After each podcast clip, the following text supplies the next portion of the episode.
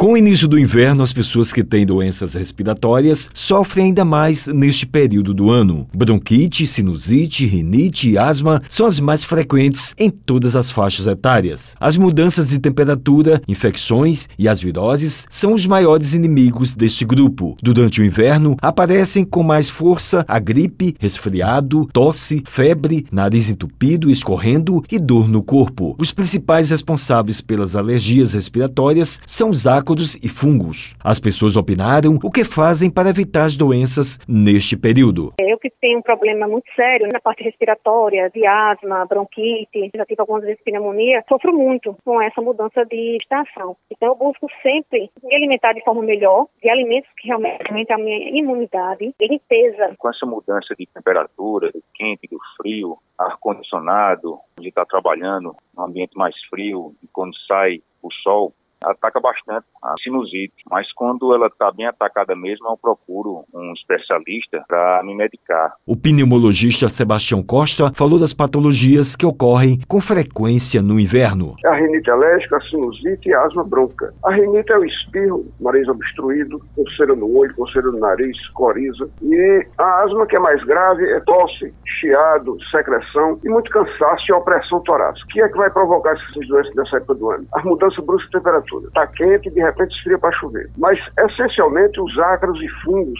o tempo chuvoso, o quarto escuro, umidade, faz com que se proliferem ácaros e fungos. E ácaros e fungos são os principais responsáveis pelo desencadeamento dessas alergias respiratórias. As viroses costumam chegar também muito mais nessa época do ano. O médico explicou se as doenças respiratórias são hereditárias ou aparecem durante o tempo. Quando a gente tem dúvida se um paciente tem uma rinite alérgica ou uma asma, a gente já pergunta se os pais têm algum tipo de alergia. Porque se tiver, já ajuda muito no diagnóstico. E como é que a gente faz para diagnosticar essas doenças? Primeiro, os sintomas. Depois a gente faz um teste alérgico para ver se essa pessoa tem alergia à acra, funga, poeira doméstica. E também um exame chamado IgE, que é feito no sangue. O tratamento é sempre muito cuidado com o quarto de dormir. Chegou o sol, abre a janela para entrar, muita luz. Ele passou orientações para quem sofre com as doenças. Muito importante também evitar o ventilador. O ventilador, quando se liga, levanta poeira de casa. A poeira de casa está cheia de ácaros.